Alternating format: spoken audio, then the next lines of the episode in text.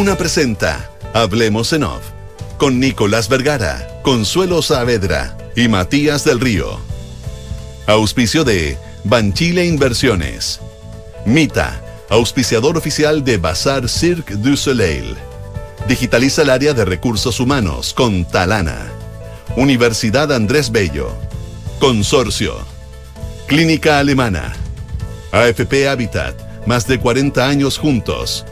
Santolaya, constructora inmobiliaria. Nuevos sabores llegan a Monticello.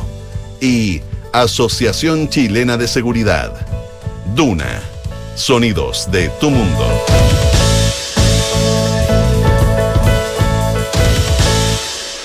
Muy buenos días, ¿cómo están ustedes? Son las 8 de la mañana con 6 minutos, es viernes 23 de diciembre. Eh, junto a Matías del Río, Consuelo Saavedra, iniciamos una nueva edición de Hablemos en Off en Radio Duna. Matías Consuelo, ¿cómo están? Consuelo Nicolás, muy buenos días. Un día complejo lo que está pasando en la región de Valparaíso.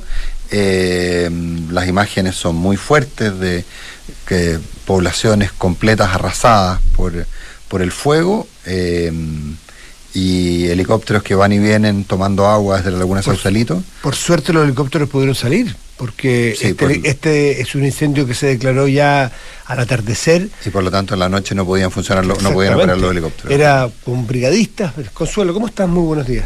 Sí, hola, ¿cómo están? Eh, muy buenos días. Viendo las mismas imágenes que, que ustedes. Yo estoy en la quinta región en, eh, en este minuto. Eh, ayer llegaba hasta Maitencillo el humo del otro incendio, que también era Ventanas. Como, como fin de mundo, porque, porque era un humo eh, tóxico eh, eh, realmente. Y, eh, y, esa, y esa emergencia se, eh, se superó, que, que en teoría era la que nos iba a ocupar en, el- en el día de Tal ayer cual.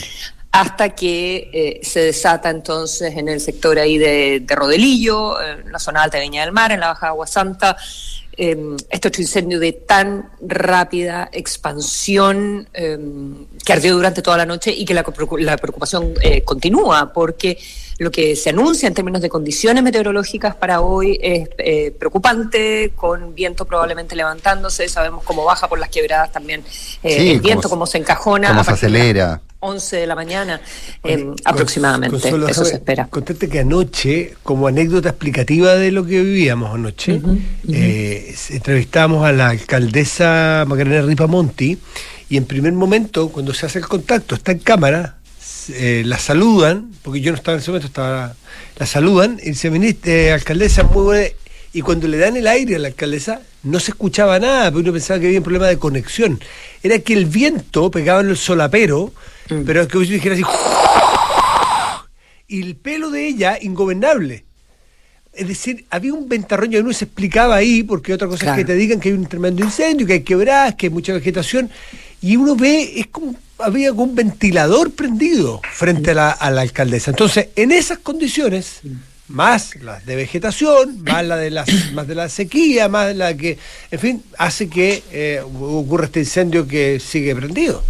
Sí, sigue, sigue prendido. Oye, a las 9 de la mañana se inicia comité de emergencia encabezado por la Comité Regional de Emergencia encabezado por la ministra del Interior Carolina Toá en las dependencias de la primera zona naval de la comandancia de la primera zona naval en la Plaza Sotomayor en Valparaíso. Se Claro. decretó zona catástrofe. ¿eh? Zona, catástrofe hay mando militar, efectivamente. Eh, exactamente, el mando militar está a cargo del almirante René eh, Rojas y esto es eh, estado de excepción constitucional de catástrofe. Y la razón es eh, calamidad pública. Bastante evidente por lo demás, digo. bastante evidente. Está siempre, eh, estaba escuchando hace un ratito eh, declaraciones de mm, expertos de, de la CONAF, eh, lo dijo también ayer la ministra del Interior, está bastante claro que es... que comienza por acción de personas. Estas son investigaciones preliminares que está llevando adelante CONAF y que le va a entregar la información a la Fiscalía y a la PDI, que ya está en la investigación del tema, eh, si bien el incendio sigue, eh, sigue activo y siendo realmente para, para el día de hoy. Sí, dos, a ver, eh, dos focos se- se- seguían encendidos hasta la madrugada, eh, muy tarde anoche. Esto es una, para no todas las personas que nos escuchan, claro, quienes nos escuchan en la 104.1 Paraíso y esa zona, Viña, eh, eh, van a entenderlo perfectamente, pero este es de dimensión nacional, entonces es bueno explicarle a otros, a quienes viven en Puerto Montt, Concepción, otras partes que también nos escuchan, es que si le damos la referencia de Rodelillo que le diste tú, Aguasanta hacia abajo, probablemente va a serle un poco más fácil. Esto es una zona que se llama, no sé si se ubican, donde está el Rona. Rona era una fábrica de... Sí, Raíces Hornauer, una componente eléctrico. Exactamente, transformadores, en fin. Eh, Gregorio Marañón, toda esa zona. Desde allí, hagan cuenta desde Rodelillo, que donde hay una gran toma, que es la Felipe Camiruaga, que es la segunda más grande del país, ¿eh? después de la Manuel Bustos. De la Manuel Bustos, que está también ahí, que está un poco más allá. De esa zona baja, si ustedes miran el Google Maps, así de simple, una verdadera lengua vegetal, que es la que entra hay mucho bosque arriba, pero es la que entra hasta abajo, hasta la Quinta Vergara misma. Porque no, no, una zona Lo que pasa es que, es que esa era la hacienda Siete Hermanas. Siete Hermanas. Esa era la hacienda de don José Francisco Vergara, eh, que terminaba en el parque, la Quinta Vergara, que era donde estaba el Palacio Vergara, que era, eh, de, que, que, era de él. Que, anoche, que anoche se tuvo que desalojar, eran las obras de arte, las sacaron en un camión anoche. Y ahora, eh, sí. La sacaron, pero la sacaron más temprano. Sí, temprano. 11, 11 noche, 12. Y, y, entiendo que hoy día hay, ya en la parte donde se hace el festival, probablemente tal, hay brigadistas de CONAF haciendo cortafuegos. Anoche había. No, estoy estoy viendo las imágenes, eh, estoy viendo las imágenes en este en este minuto y el humo llega ahí mismo, porque eso es un eh, es como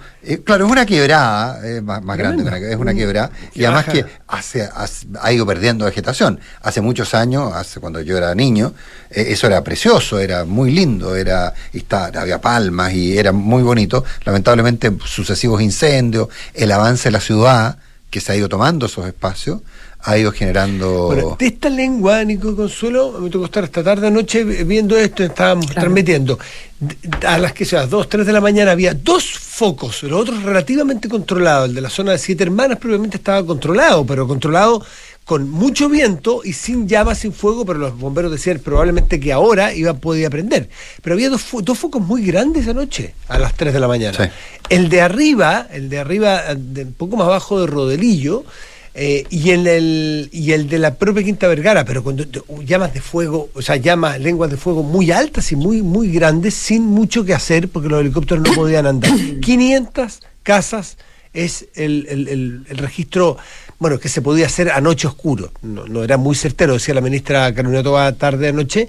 Eh, y una persona ya confirmaba que murió calcinada y hay otro que estaban en los estudios. Pero, pero es una dimensión social importantísima, 500 familias. Calcula tú cuántas pueden vivir por casa en esa zona. Y mm, de, tomas y de, y de, casas de material también, de material firme, casas tradicionales, más antiguas también.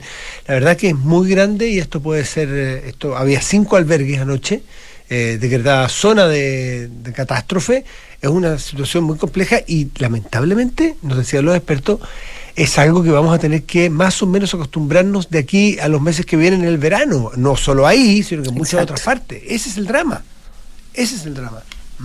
Sí, eh, por recordar, efectivamente el fuego ha llegado a zonas consolidadas y zonas eh, urbanas, pero el fuego se inicia aparentemente en pastizales, o sea, en, en, vegetación, llega rápidamente a tomas. Es que ahí están juntos. A, poblaciones, claro. En Rodelillo y en la Felipe Camiroga, esas dos cosas que tú no mencionas están juntas. Ah, es una conurbación. toma, toma y pastizales es una misma cosa y ahí agarran la Avenida Italia que se llama. Avenida Italia, arriba, efectivamente. Eh, y ahí, ahí, y ahí, como te digo, el, punto práctico es la carga que tienen eh, esas construcciones ligeras, livianas, que se han ido consolidando con el paso de los años, pero que no tienen calles suficientes para que entren los bomberos, no tienen redes de agua, eh, y, y, están, y son construcciones de material ligero altamente inflamable. Me contaba el otro día, justamente, es curioso, hablábamos de este tema con, con un grupo de arquitectos y decían, por ejemplo, esta es una condición que la gente no ve de la sequía de los últimos 15 años. Eh, ¿Cuál es el punto? Como llueve muy poco, la gente puede construir casas de material muy, puede construir casas muy ligeras. Puede construir casas que, eh, que, que, no, no con no grandes aislaciones, que tienen que estar protegidas de la lluvia, que además en esas, habitualmente además en, en, en esas quebradas y en esas zonas, cuando llovía normalmente, el agua habría impedido que nadie se instalara. Entonces han ido generando espacios de asentamientos humanos que no, que no habrían existido si, el, eh, si, si, no hubiéramos tenido esta sequía. Entonces son otras consecuencias de la sequía que lo que ocurre, lo que ocurrió en el norte, ¿te acuerdas? Con cauces secos que la gente se había instalado porque eran lugares perfectos para, para vivir, pero que cuando subieron los ríos, y los ríos alcanzaron su nivel normal, ni siquiera subieron, las arrasaron. Eh, hay ahí, como te digo, toda una, una, preocupación sobre, sobre ese punto. Eh, estábamos tratando de tener un contacto con el, con el gobernador regional eh, de, Valparaíso. Lamentablemente eh, entendemos que debe estar muy ocupado para saber un poco más.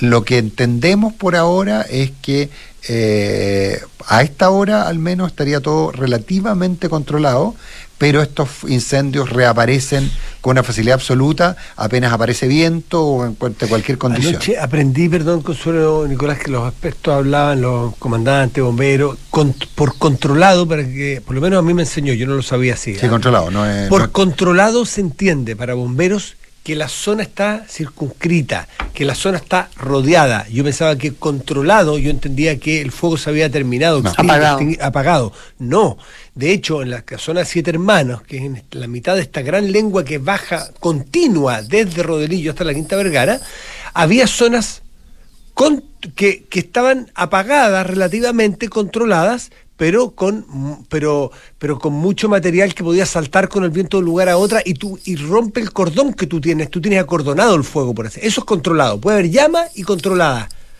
Pero, pero eso es el problema de hoy día, que, que las chispas o, o los pedazos eh, prendidos con mucho viento pueden llevarte el fuego 30 metros más allá y se prende otro foco allá.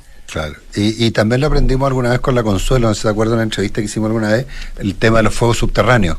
Eh, ¿Te acuerdas? Que, es que eh, uno tiene la, la, impresión de que el incendio está controlado, pero sin embargo las raíces por debajo de la tierra se siguen, quemando, siguen prendidas, hay suficiente oxígeno como para que eso ocurra, y eso es lo que hace que de repente aparezca en un lugar impensado. ¿Te acuerdas que nos lo explicaba alguien alguna vez, Consuelo? Estábamos en una entrevista que no sé si estábamos eh, en, que, en que subía, en que aparece el fuego. El fuego entonces es subterráneo también.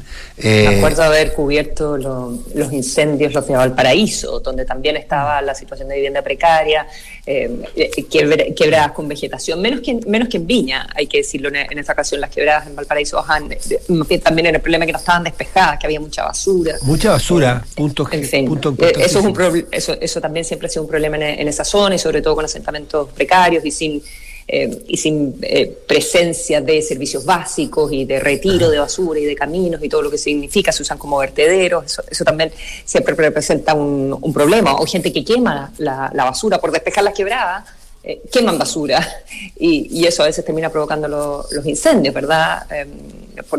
o no sé, alguien que está cortando y salta una chispa eh, eh, cortando madera, cortando materiales o los mismos cables eléctricos, bueno, tantas razones, pero me acuerdo haber cubierto los otros incendios gravísimos, los, de Valparaíso, que se quemaron eh, cerros completos, de, claro, de, casas que ardían al día siguiente o al día subsiguiente. Cuando ya estaba todo quemado, ya había una que estaba en pie y de repente tenía, tenía por debajo. Tenía por debajo y, aparecía.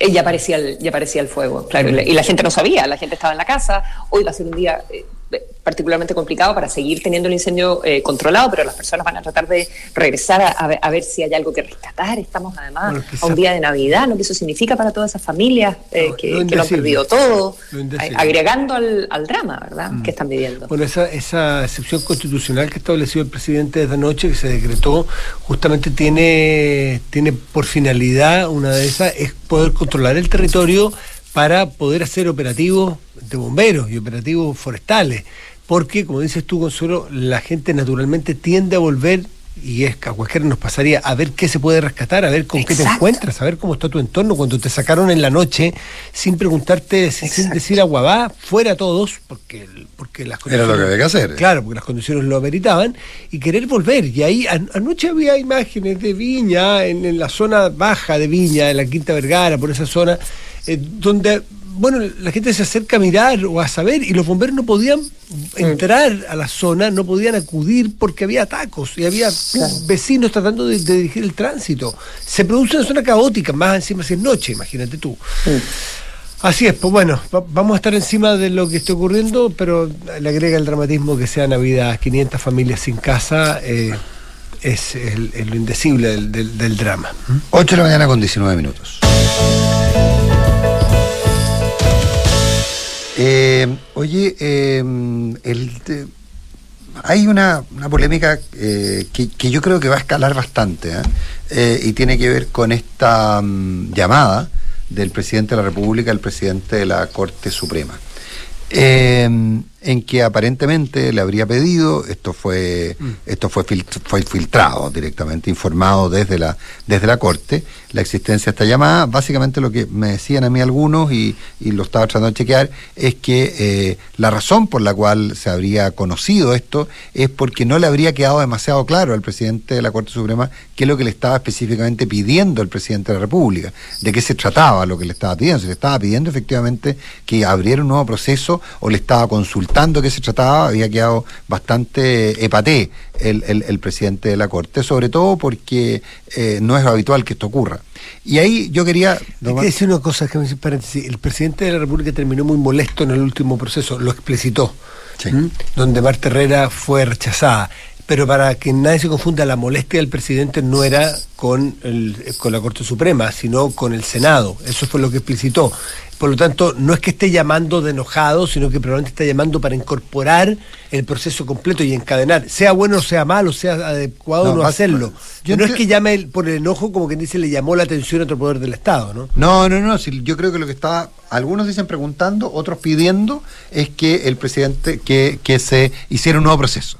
Es decir, que se barajara de nuevo que eso es aparentemente lo que querría. No me haga llegar algún nombre que no voy a poder. Claro, a, ver si, el problema se llama Ángel Valencia, pero yo, yo quiero, yo quiero ir, quiero ir eh, primero a lo accesorio, eh, que, puede convertirse en, fundamental e importante.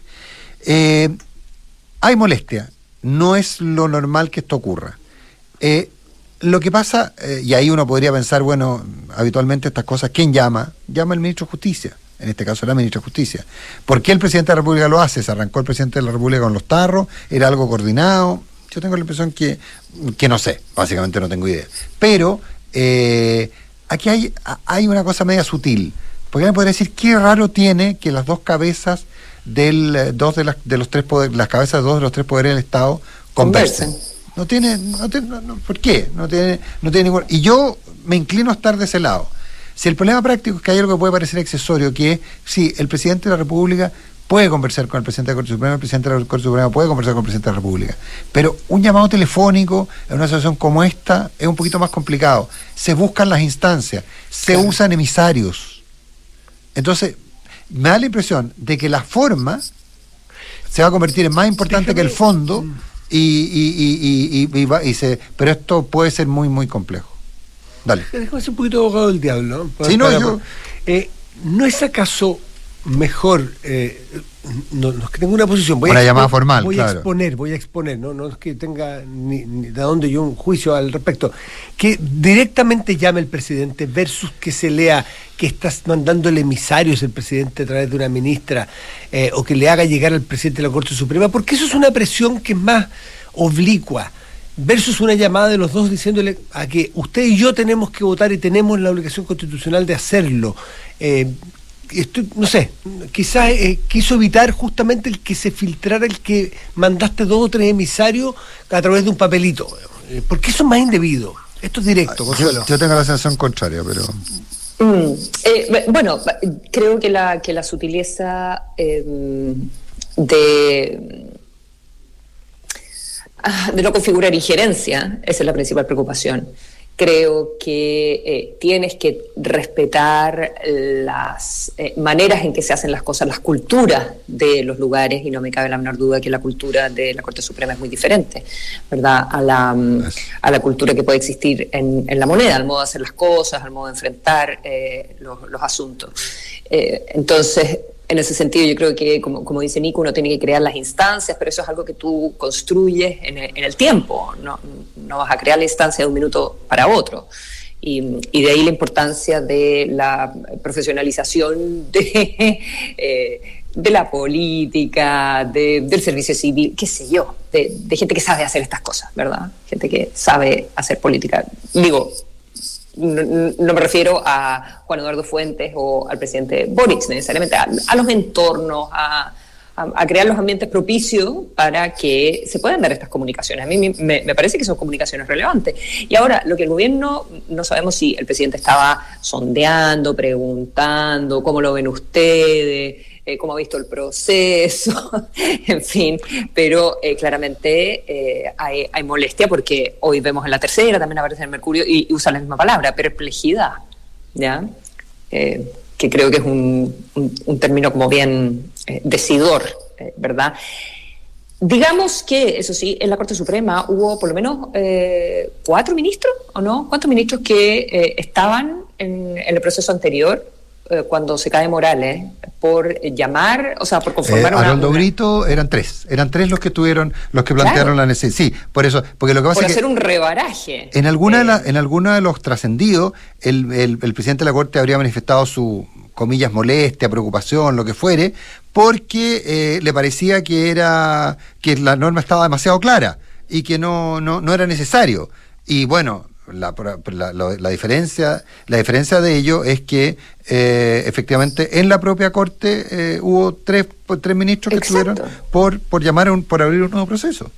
Bueno, Leslie ya hoy día cuenta la tercera, ¿verdad?, que, eh, que la vocera, la ministra eh, Vivanco, eh, ha dicho que se podría llamar un concurso público nuevamente, pero no, no, está claro en qué em, ¿En qué instancia? O sea, no se especifica en qué caso se puede llamar a un nuevo concurso público y en qué caso no. Eh, por lo tanto, quizás quedaría el arbitrio de, de, la propia, de la propia Corte, si bien fue la Corte la que se pronunció anteriormente al decir que había un derecho adquirido de quienes habían sido seleccionados en la quina en, la primera oportunidad y, quienes ya habían concursado, eh, mm. digamos. Oye, y, hay, un, un, un, un, auditor nuestro histórico me hace un planteamiento que, que, me hace todo sentido. Me dice, el ministro o la ministra de Justicia no es emisario, se relaciona con el Poder, con el poder Judicial por mandato constitucional. O sea, el, el, el, vínculo entre el Ejecutivo y el Poder Judicial es el ministro de Justicia. Mm. Y por lo tanto no es nada extraordinario que el ministro de Justicia se relacione con la Corte. Claro, es, eso, eso es un punto también a configurar y a mirar. Oye, eh, hay otra hay otra persona que se bajó de la mm, ¿De la quina? Sí. No, no de la quina, del concurso. Eh, del concurso general. Del concurso, claro. De los que podría subir en la lista, entre comillas. Exacto, de la posibilidad de entrar en la quina, así que ya hay dos personas que han renunciado. ¿Quién, se bajó, perdón? Eh, Karina Fernández presentó su renuncia, dice el Mercurio, eh, como candidata, fue oficializada ante la, ante la Corte Suprema. ¿ya? Y antes tuvimos a Rodrigo Ríos y ya tenemos dos personas que están fuera porque estuvieron en, en la quina y fueron rechazados por el Senado, que son José Morales, ¿verdad? Y Marta Herrera. Eh, ah, y lo otro que es, relevante es la respuesta también filtrada a, la prensa en el día de ayer por parte de la Corte Suprema a propósito del llamado del, presidente, o los llamados, tampoco está muy claro si es uno o, dos, que le dice, eh, bueno, nosotros eh, tenemos un procedimiento en la Corte Suprema, nos vamos a reunir cuando nos llegue el oficio correspondiente, que no nos ha llegado, ¿verdad? Y se hará lo que, lo que se tiene que hacer. Mm. Sí, eh, no, no, hay como que no hubiese negociación eh, aquí, que no, no, que no correspondería una, una negociación. 8.28.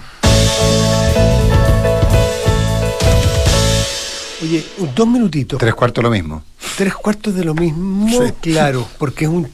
Pero, pero mira, mira qué diferencia. En otra, un diálogo, aquí lo que vamos a hablar de un choque en otro país, lamentablemente, eh, se apagó rápido la pasión y la alegría unitaria del Campeonato Mundial de Argentina y se ha producido un choque institucional que puede ser de proporciones muy graves. Eh, tiene que ver con que explícitamente el presidente de la Nación, Alberto Fernández, en Argentina, llamó a, más bien, anunció que no va a acatar un fallo de la Corte Suprema no por los hechos, sino que explícitamente decir, dice que este es un fallo inaplicable que es un fallo que la Corte Suprema hace política con él. Me perdí por un segundo que estaba leyendo un WhatsApp. ¿Explicaste qué se trataba? Bueno, no, no lo he explicado todavía, pero esto tiene que ver con que el año 2020, en una paralización... una huelga de la policía de la provincia de Buenos Aires. Exactamente. Eh, el gobierno federal, el gobierno de la nación, más el gobierno de la provincia de Buenos Aires, ambos en manos del oficialismo, uno Alberto Fernández, el otro Alexis Silov, le quitan recursos a Buenos Aires, al CABA que se llama, ¿no es cierto? Acción Autónoma Que- Buenos Aires. Claro, eh, que está en manos del líder de la oposición, o uno de los líderes que es Rodríguez Larreta, le quita recursos de la policía eh, y Rodríguez Larreta, como, como- voy a ponerle en términos más chilenos, aunque no sea exacto, alcalde de Buenos Aires, no exacto, va y va, se llama jefe de gobierno. bueno, va, claro, va a la justicia para pedir que le devuelvan los recursos para la provincia, para, para la ciudad, para poder pagarle a sus propios policías y naturalmente eh, le dicen que no, entonces tiene que ir a la justicia y la justicia ayer hace un fallo en la Corte Suprema final donde dice que el gobierno tiene que entregarle, restituirle los dineros y el gobierno le dice que no. Y se parapetan los gobernadores kirchneristas detrás de esto, diciéndole efectivamente que no se va a cumplir un fallo. Hay un choque institucional de dos poderes del Estado que en que hace que explícitamente, no está tácito, no es una interpretación, que el presidente anuncia que se va a saltar la Constitución y va a pasar por sobre otro poder del Estado. Eso es una crisis de magnitudes bien complejas, que no sé cuáles son los efectos que pueda tener, pero ese es el estado de situación de la Argentina hoy, eh, que es muy, muy grave y que extensa mucho más la situación entre oposición y, y gobierno. ¿m? Así que queríamos ponerlo sencillamente sobre la mesa para estar atentos, porque de crisis institucionales, de crisis y tensiones entre distintos poderes del Estado, estamos ya bastante curados de espanto. Mira Perú. En- en esta parte del mundo, Aunque es sí. distinto, pero en Sí. cada país es distinto. Pero, pero pucha, hay que ponerlo sobre la mesa eh, y también valorar a veces las relaciones de poderes del Estado institucionales que, eh, que ocurren en nuestro país. ¿Mm? Solamente poner ese dato sobre la mesa. 831.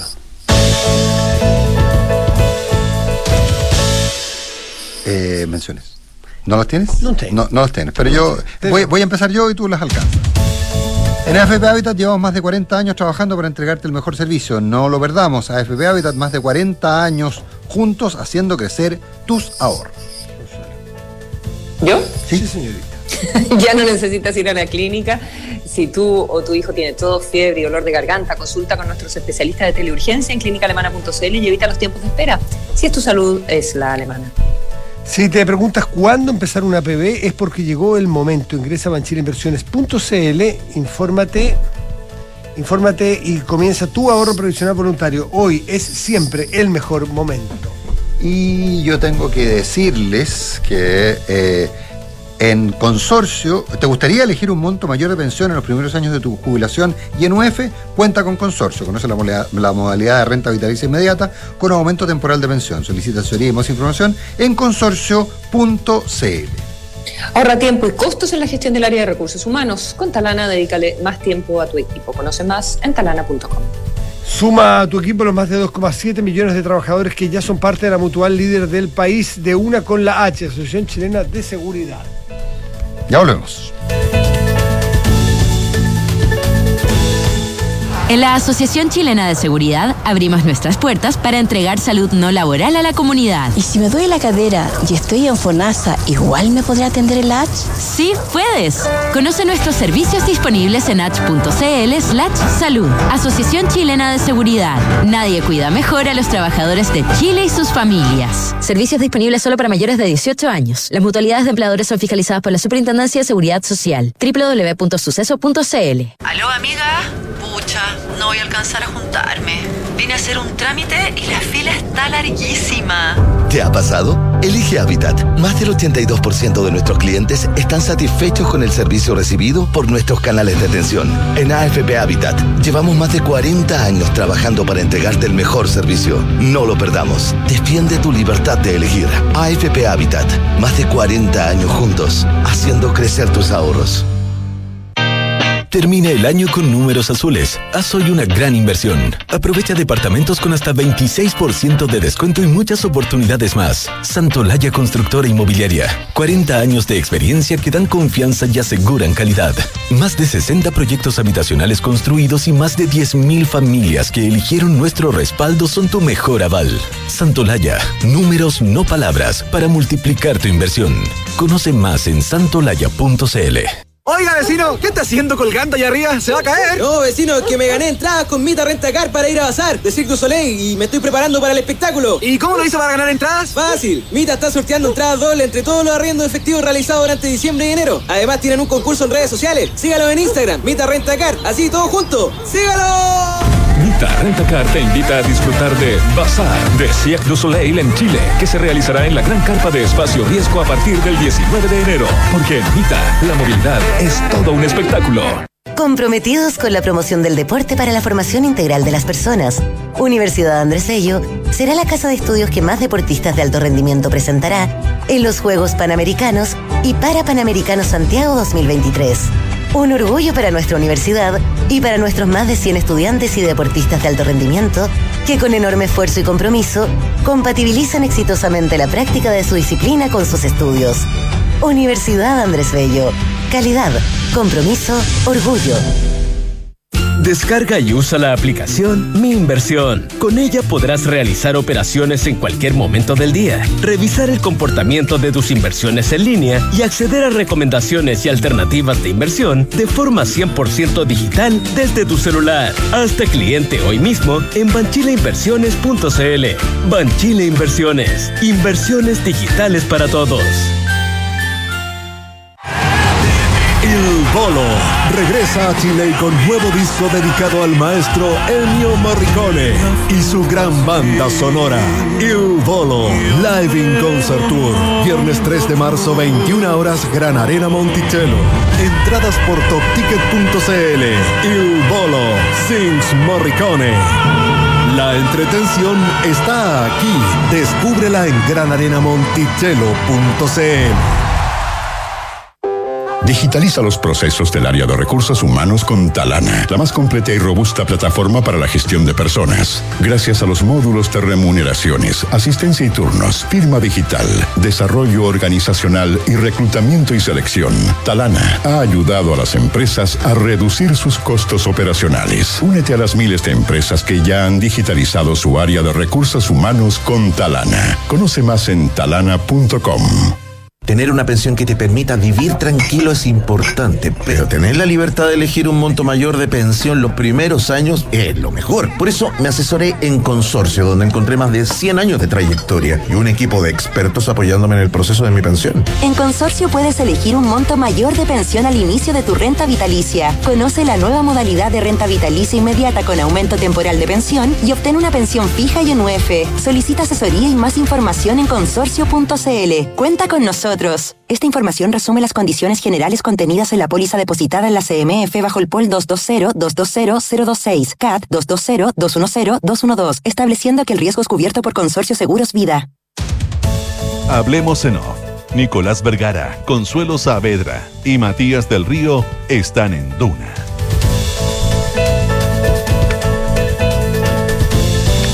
El académico de la Universidad de Andrés Bello, doctor Luis Barraza, lideró a un equipo de científicos que desarrolló una nueva familia de nanopartículas que, uh, para, que aportarán a disminuir la toxicidad de las quimioterapias, haciendo más eficiente el tratamiento contra el cáncer. Más información en aporte.unap.cl, Universidad de Andrés Bello, calidad, compromiso, orgullo. Porque un buen inversionista busca números y no palabras. Decídete hoy por un departamento Santolaya. No te lo pierdas, unidades con descuentos de hasta 26%. La oferta corresponde al edificio My Way, departamentos 106 y 208, sujeto a disponibilidad. Y si el sueño de tu hija es ir al Cirque du Soleil, arrienda en Mita. Es que el movimiento es todo un espectáculo y Mita, auspiciador oficial de Bazar, sorteará entradas dobles en su Instagram y entre todos los que arrienden. Participe y gana con Mita Rentacar. Il Bolo presenta en Gran Arena Monticello su nuevo disco Il Bolo Sings Morricone, dedicado al gran maestro Ennio Morricone. Recuerda, Il Bolo el viernes 3 de marzo en Gran Arena Monticello. Monticello, apuesto, te va a gustar. Son las 8 de mañana con 39 minutos, hablamos en off en Radio Duna. Una de las gracias, las suertes que tenemos quienes eh, nos dedicamos a este oficio es que a veces tenemos la oportunidad de visitar lugares a los cuales otros pocos más tienen acceso, eh, y también de conocer gente que en circunstancias normales no habríamos tenido ninguna oportunidad de hacerlo. Eh, y no solo conocerla, que es como así como... Claro, no, no, no, darle la mano, sino que... profundizar y poder escucharlo, casi como una atención personalizada. Es un privilegio enorme. Es un privilegio enorme que tenemos quienes abrazamos este oficio. Y Paula Escobar. Hola, Que Paula, está con ¿cómo nosotros. Hola, buenos días, qué gusto estar con ustedes. La Paula ¿Qué de la tal? ¿Cómo casa. estás, Paula? Buenos días. Hola, Consuelo. Amiga desde, Hola, hace, hola. desde hace tantos años, compañera de ruta. Exacto. Eh, eh, puso esta suerte que ella ha tenido, la puso en un libro que se llama Un Mundo Alerta, 30 conversaciones, de las más amplias y variadas. Eh, muchas de ellas son entrevistas que ya se publicaron Sí, en la tercera. en la tercera. Los días sábados. Los Sí. días sábados. Eh, que, a ver, uno, uno siempre tiene la tentación, más que de querer saber qué piensan estos señores, qué te llamó la atención de estas señoras y señores. Eh, Y yo que- creo que, Nico, quiero agregar qué, caracteriza qué caracteriza Si hay un elemento une- común, que une Sí. a estos claro. personajes. Bueno, primero les quiero agradecer, Matías, Consuelo, Nicolás, esta conversación de hoy día. Es un honor para mí estar en, en este programa que escucho tanto. Eh, este libro, Un Mundo Alerta, es, podríamos decir, la secuela de Un Mundo Incierto, que ese lo publiqué eh, el año pasado. eh, y ese libro eran las primeras 30 conversaciones, que digamos, seleccionadas de... la- las entregas que hice entre el 2020 y 2021 para la tercera. Yo te diría que ahí hay- se dio una característica, esto fue surgiendo como orgánicamente. Yo cuando empecé a hacer estas entrevistas en la tercera, los días sábados, no, no dije hoy esto va a ser una serie que después va a ser eh, un libro. Empezó a surgir esta necesidad durante la pandemia, empecé a hacerlas en marzo del 2020, de entender qué estaba pasando, qué consecuencias iba iba a tener todo esto, cómo podíamos, íbamos a emerger en un mundo pospandémico. Recordemos que en ese minuto pensamos que iba a durar un mes. Eh, y entonces fui encontrando estos personajes, pensadores, pensadoras, intelectuales, sociólogos, sociólogas, en fin, y salió el primer libro. Y, y bueno, la segunda, este Un Mundo Alerta es la segunda parte que es como el camino, digamos, entre ese mundo que sigue siendo incierto, pero en el cual a la pandemia y los retos de la pospandemia se ha unido eh, todos los problemas que vemos ahora, como la catástrofe climática que evidentemente estaba el 2020, pero que quedó subsumida en, en el tema de la pandemia, eh, y un cambio muy grande en, en el orden internacional con la invasión rusa a Ucrania, ¿no? Con la guerra nuevamente en Europa eh, y todos los efectos que ha tenido eso en términos geopolíticos, económicos y de vida. Mm. A mí lo, que, lo que me parece fascinante también, bueno, hay un ejercicio de cuando uno está eh, publicando frecuentemente, también, también se pierde ya en el hecho cuando tú lo, los pones como una serie, los pones con un libro, te, te- te permite eh, acercarte a los contenidos de otra, de otra manera, hay una cierta permanencia, evidentemente también. Eh, pero en ese sentido, eh, quería lo que nos permite también sal- salirnos del ombliguismo en el que estamos en las noticias eh, día a día. Y en ese sentido, ¿cuáles son eh, eh, las, las grandes tendencias? Un poco recogiendo lo que planteaba eh, Matías, eh, que, que uno puede encontrar en estas eh, conversaciones con intelectuales, con economistas, con, con personas que están pensando el, el mundo y que son aplicables a, a Chile también. No, no, no solo los fenómenos, sino eh, la manera de acercarse a esos fenómenos.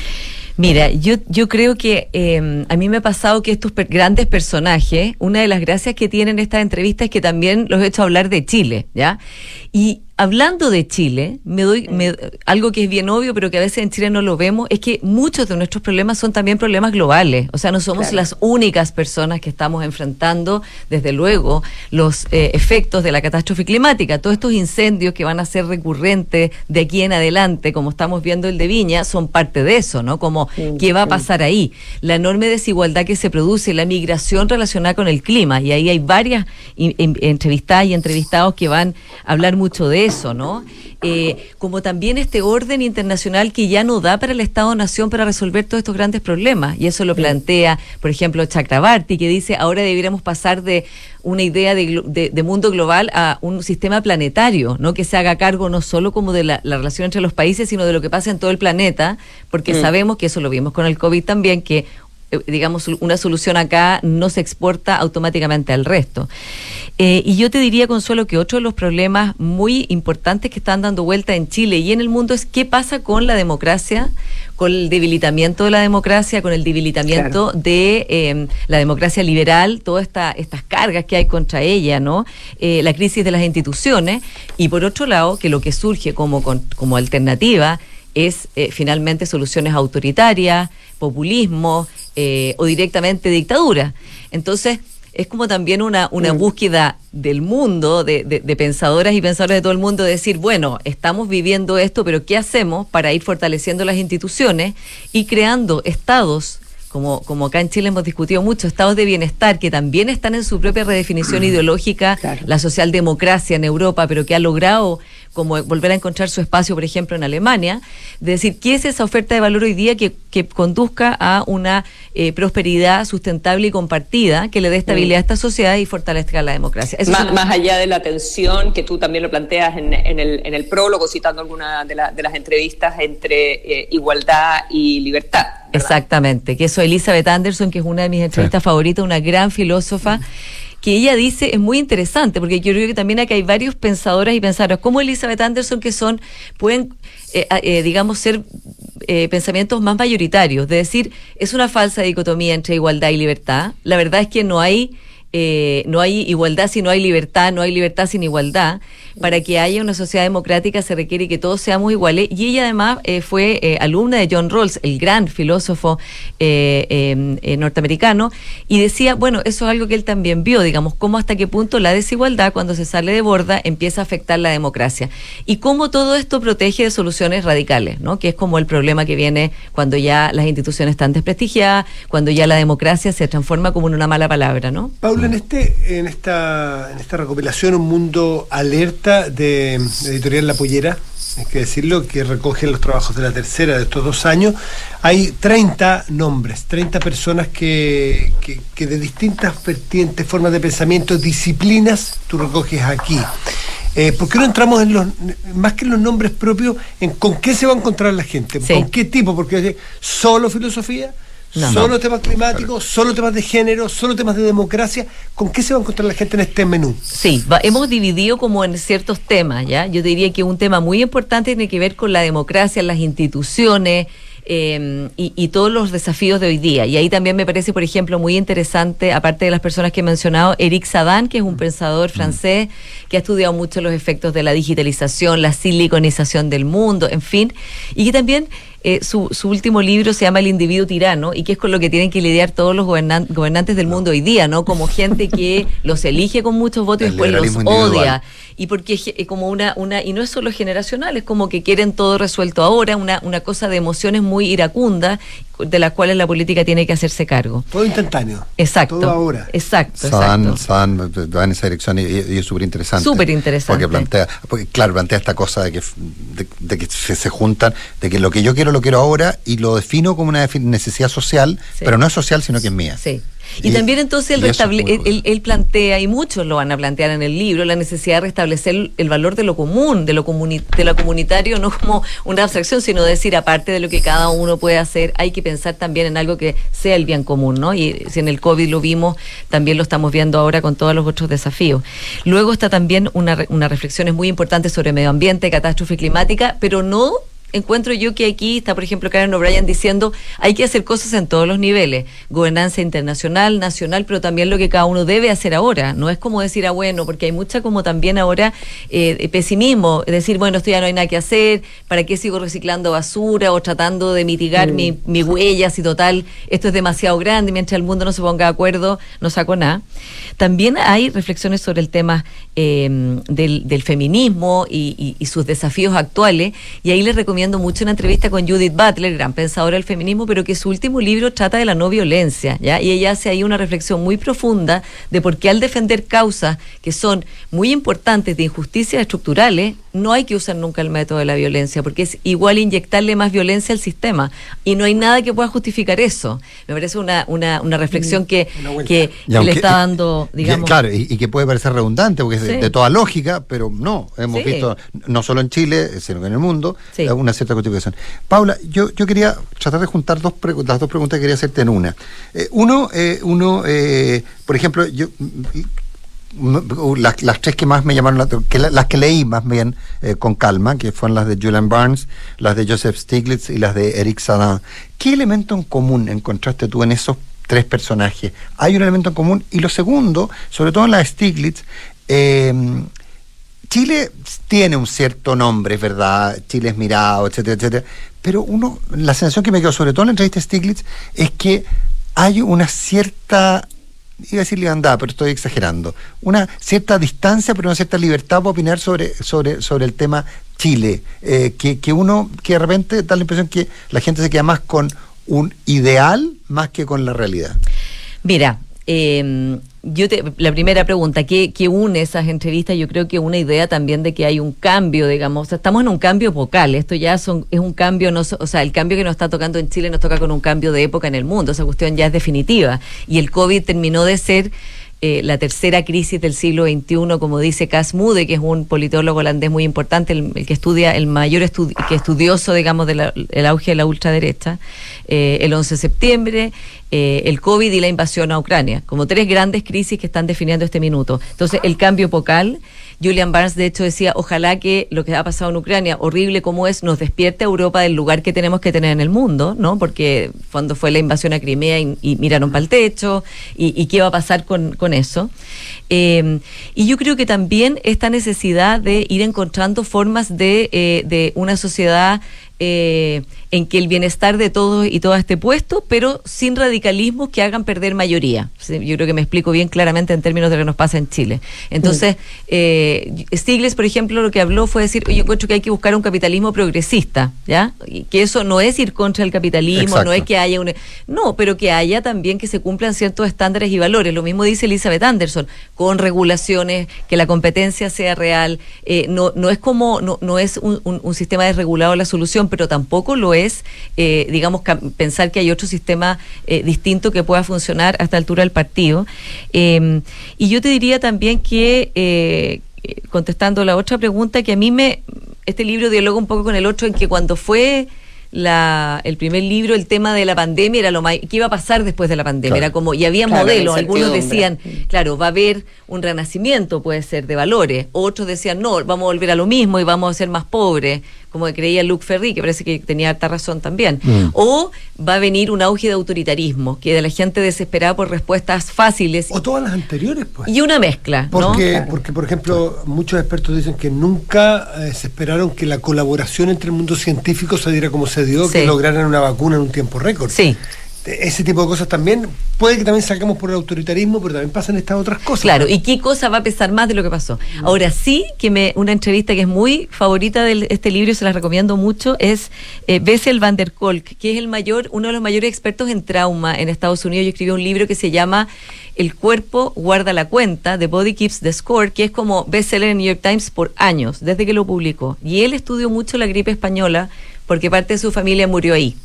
Y lo que dice que lo que ah, pasó ahí fue que la gente después de que terminó la gripe española quedó muy traumatizada y olvidó todo. Y quedaron generaciones como sin hablar de lo que había pasado y tratando de dar vuelta a la página rápido, ¿ya? Y yo pienso que también quizás ahora estamos de alguna manera tratando de dar vuelta a la página rápido y ir como a los siguientes problemas que tenemos Haciéndonos los lesos con, el proceso que vivimos. De la, de la experiencia colectiva que significó eh, la, la, pandemia y como dice Matías, tener vacuna, unificar los sistemas de salud en Chile para que hubiera camas públicos, en fin, muchas cosas cosas que fueron muy buenas y nos permitieron estar hoy día sentados y sin mascarilla. Paula Escobar, eh, nos hubiera encantado seguir conversando, pero tú eres periodista igual que nosotros y sabes que manda. Paula, un millón de gracias. un mundo alerta, Muchas gracias. La Pollera. Oye, que pases una linda Navidad, Paula. Muchas gracias, Consuelo. Igualmente, Matías y Nicolás. Tomamos contacto con Rolando Pardo, jefe nacional del Departamento de Prevención de Incendios Forestales de CONAF. Rolando, ¿qué tal? Muy buenos días. Gracias por estar con nosotros. Gracias, Rolando. Hola, Nicolás, buenos días. Eh, Matías, Consuelo, buenos días. Eh, sí, ¿Cuál es la, situación ahora? Eh, claro, el, secretario Monsalve ha anunciado que eh, los incendios en este momento están, están focalizados más en lo forestal. ¿cuál, ¿Cuál es el estado de situación? Sí, efectivamente, bueno, están desplegados todos nuestros recursos disponibles para poder contener y liquidar la fuente de calor que se tienen identificada idealmente nuestro esfuerzo está para que eso se produzca antes del mediodía, el mediodía en, que las condiciones meteorológicas eh, son favorables para la reactivación y propagación intensamente del fuego. A esa hora aparece el viento y el calor. Sí, claro, eh, temperatura y viento. Hay que pensar que eh, el incendio está en una zona muy cercana a mar y en esas condiciones hay cambio de viento dependiendo el horario y esa intensidad de viento generalmente más fuerte después de las 3 de la tarde eh, y queremos aprovechar la instancia de acelerar los trabajos eh, para poder tener los contenidos a- antes de ese, de ese horario. Eh, hay recursos terrestres desplegados y recursos aéreos. Hay que considerar muchas veces que ni por más agua que se tire desde arriba, eh, a veces no es efectivo si es que no se da vuelta el tronco o no se da vuelta eh, el material que se está incendiando. Por lo tanto, es un trabajo eh, de rigurosidad, un trabajo bien específico y que requiere eh, recorrer eh, bien amplio espacio como el que está afectando. Ahora tenemos equipos aéreos que están con cámara infrarroja y que se puede determinar dónde está la fuente de calor y esa fuente de calor son las que se están atendiendo con mayor prioridad. Sobre el origen del, del incendio, ¿qué, qué se ha podido establecer? Tenemos un trabajo coordinado con la Fiscalía y en Fiscalía ya yo que trabajáramos en conjunto con PDI. Tenemos identificado el área de inicio, eh, donde se produjo el inicio del fuego eh, y hay algunos antecedentes de personas que estuvieron presentes en ese punto de inicio y va a estar enfocado el trabajo investigativo en ese en ese sentido. Eh, agradecería no no no no no contar más del tema porque está dentro de un proceso investigativo y, y, y- y pudiera complicar llegar a las personas que generaron el incendio, pero hay un trabajo que ya está avanzado, tenemos identificado el área de inicio eh, y está la coordinación con la policía y el Ministerio Público respectivo. Rolando, eh, esperamos, por lo que nos han dicho todos los expertos, que este sea una situación que lamentablemente se va a repetir en muchas partes, lo forestal al menos, ojalá no en zonas urbanas. Eh, contamos con, eh, con los recursos humanos y materiales suficientes para enfrentar esto y Mira, se ha preparado Chile porque esto de alguna manera está anunciado hace un tiempo, con las sequías, con el cambio climático, con las temperaturas. Eh, ¿Tenemos preparación y hemos mejorado la preparación? Mira, eh, tres cosas. Uno, efectivamente, eh, condiciones como esta están presentes en otras partes del territorio. Condiciones me refiero a que está presente eh, la vegetación con topografía, con alta condición de riesgo eh, y con infraestructuras habitacionales de por medio. Esas condiciones están presentes no solamente en, en Viña del Mar, están presentes en Valparaíso, en Quilpué, Villa Alemana, Olmué, en la región del Maule, en la zona de Constitución, en la región del Biobío. Hay en muchas zonas de nuestro país la misma condición de riesgo. Eh, efectivamente, las condiciones meteorológicas, la crisis climática, por ejemplo, los 14 años que llevamos de sequía o los 10 días de ola de calor que tuvimos recién la semana pasada, influyen eh, muy favorablemente para el inicio y propagación de incendios. Y ante la pregunta si estamos preparados, eh, tenemos que ser súper francos y sinceros en el sentido de que en Chile los incendios forestales se producen por acción antrópica. La colocación de infraestructuras habitacionales en espacios de riesgo es una decisión antrópica también. No tiene ninguna relación con el cambio climático, esos dos factores que te señalo, al menos en nuestro país. Y en esta condición, ni por más recursos que existan, ni por más helicópteros, aeronaves, brigadas, que no obstante hemos crecido, triplicado con respecto a lo que estamos en el 2016, que hemos hecho un incremento significativo en brigadistas, en recursos aéreos, etcétera, ni por más recursos que se disponga, si no hay un cambio eh, conductual de las personas que utilizan fuentes de calor, si no hay un cambio positivo en la preparación de los entornos de la infraestructura habitacionales, la posibilidad de éxito es tendiente a cero, las vamos a seguir teniendo. Por lo tanto, nuestro llamado a la comunidad son tres. Y, agradezco vuestra sintonía para poder eh, replicar cuando puedan esta- estos tres puntos. Uno, no utilizar fuentes de calor, particularmente cuando tenemos eh, condiciones meteorológicas adversas que se van a repetir durante los 100 próximos días. Dos, preparar la infraestructura habitacional para aquellas personas que viven o habitan en zonas insertas dentro de vegetación o en zonas de alto riesgo. ¿Qué es lo que se requiere en esa preparación? No tener vegetación en contacto con la casa, limpiar el techo, habilitar los caminos de entrada y salida para los vehículos de emergencia. Eh, todo eso requiere preparación.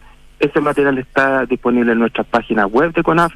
Si alguien necesita asesoría en cada una de las regiones, hay equipos técnicos especializados y estamos a vuestra entera disposición para atenderlo. Y el punto tercero es que si la autoridad solicita evacuar, no ponerlo en duda, inmediatamente tomar todas las medidas que se indican, pero eso también requiere preparación, saber qué es lo que se tiene que llevar, saber qué es lo que hacer con las personas que tienen dificultad de, movilidad, saber qué es lo que hacer con las mascotas, saber qué es lo que hacer, por dónde evacuar, qué hacemos si se me corta el teléfono y no tengo contacto con mi familia.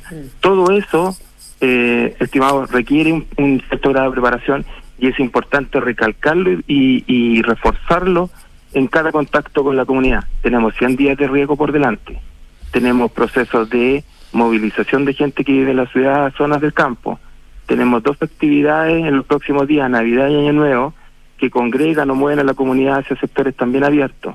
Esto tiene que ser de conocimiento eh, máximo, de recordación permanente, para que tenga alguna posibilidad de éxito, eh, resultados que no signifiquen daños tan significativos como los que estamos viviendo en Villa del Mar. Rolando Pardo, jefe nacional del Departamento de Prevención de Incendios Forestales de CONAF, un millón de gracias por haber estado con nosotros.